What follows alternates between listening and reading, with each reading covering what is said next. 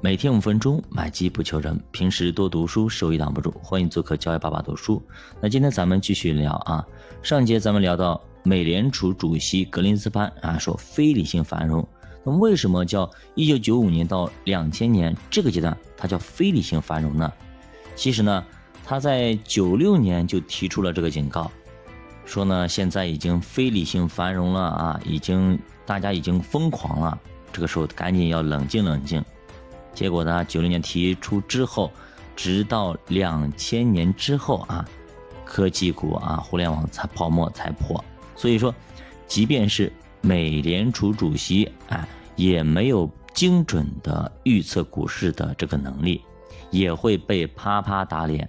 如果你当初听了格林斯潘的建议，那么你直接就止盈走了，那么你将错过美股历史上最。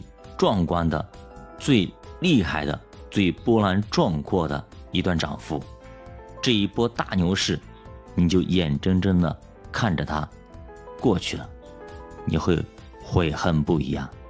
四年多的大牛市，就因为某一个人，他叫格林斯潘，喊了一句“非理性繁荣”，你就走了。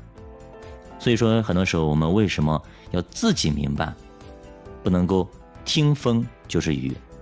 就是这个意思，即使你知道它热了，但是它一直在主升浪走着，你系好安全带跟着就可以了，对吧？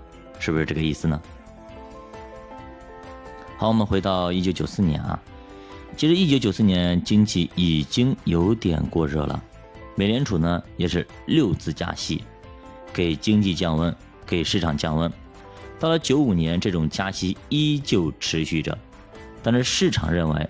经济增速已经放缓，通胀到了可控的范围，经济已经基本上实现了软着陆。那么格林斯潘也表态啊，要停止加息。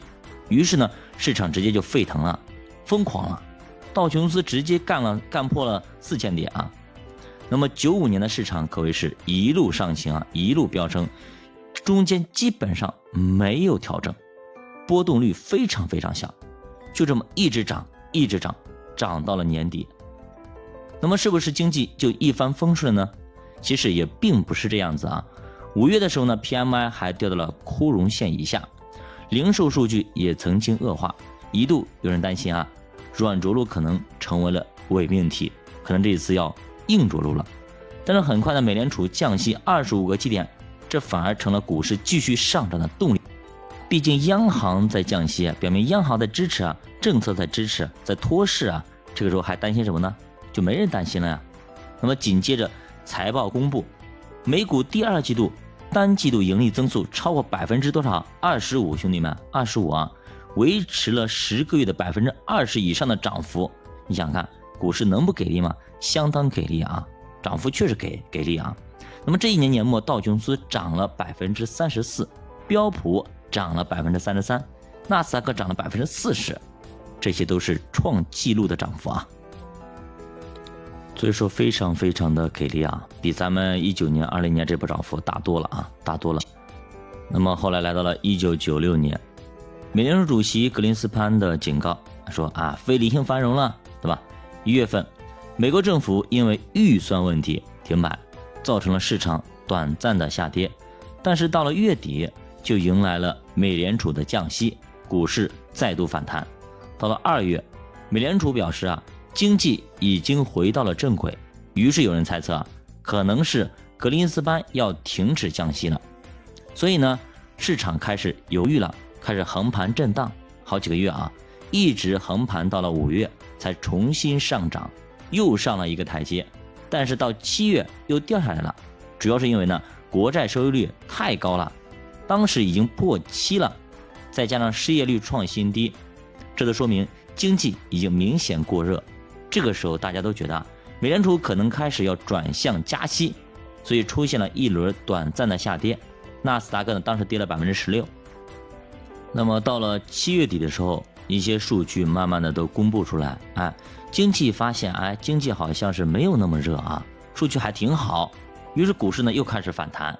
所以到八月以后，股市开启了全年的主升浪，一路上扬啊，一路飞奔啊，标普五百指数从六百二十多点一路涨到了七百二十多点啊。那么道琼斯指数也在十月份涨破了七千点啊。年底的时候呢，格林斯潘就说出了那句非常非常有名的非理性繁荣。他是这样说的：“他说，我们无法知道非理性繁荣何时会过度抬升资产的价值，这将导致资产价值遭到意想不到的长期收缩，正如过去十年啊，在日本发生的那样。这其实相当于美联储主席在给市场泼冷水。”那么告诉大家要警惕股市的泡沫，所以呢，在十二月啊，美联储出现了一波急跌，但是随后呢，直接就拉起来了，股市强起来就这样，能够走出六亲不认的步伐啊！即便是美联储主席，你再怎么阻止，美股涨给你看，不是涨一天，也不是涨一年，直接涨了四年多。那么九六年到两千年之后，互联网泡沫这四年的大牛市。是如何产生的？其中又发生了哪些有趣的事情？哎，这个泡沫最后是如何破的？巴菲特又如何被骂的？我们下节给大家继续接着讲。教读书陪你一起慢慢变富。我们下节再见，欢迎来点赞、收藏、关注、转发、留言，再见。